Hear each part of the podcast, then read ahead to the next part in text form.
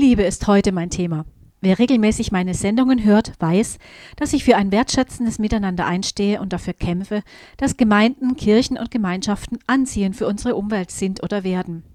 Diese Gedanken bewegen mich auch, während ich das Manuskript für diese Sendung schreibe. Nach den beiden Aspekten der Eigen- und der Nächstenliebe geht es mir jetzt um die Liebe zu Gott. Wenn ich fünf Personen nach ihrer Meinung über Gottes Liebe fragen würde, bekäme ich wahrscheinlich sechs verschiedene Antworten. So wie die Beziehung zu Jesus abhängig von den religiösen Prägungen unterschiedlich ist, so verschieden ist auch die Wahrnehmung von Liebe. Zunächst werden wir Gott so lieben oder ablehnen, wie wir unsere Eltern geliebt oder abgelehnt haben. Kinder können Gott nur über ihre Eltern erfahren.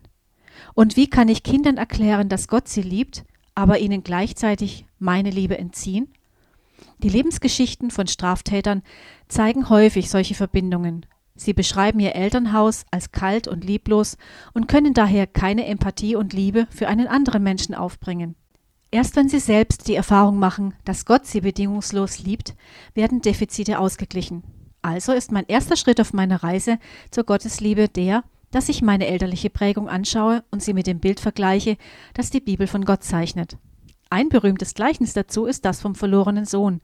Denn nicht nur der Sohn, der sein Erbe verschleudert hat, wird geliebt, Nein, auch der Sohn, der motzt und meckert, weil er bis zur Heimkehr des Bruders geackert und geschuftet hat. Ihr Lieben, ich identifiziere mich manchmal nicht mit dem verlorenen Sohn, denn ich weiß, dass Jesus mich angenommen hat, weil ich mit ihm lebe. Doch mitunter, das gebe ich offen zu, meckere ich.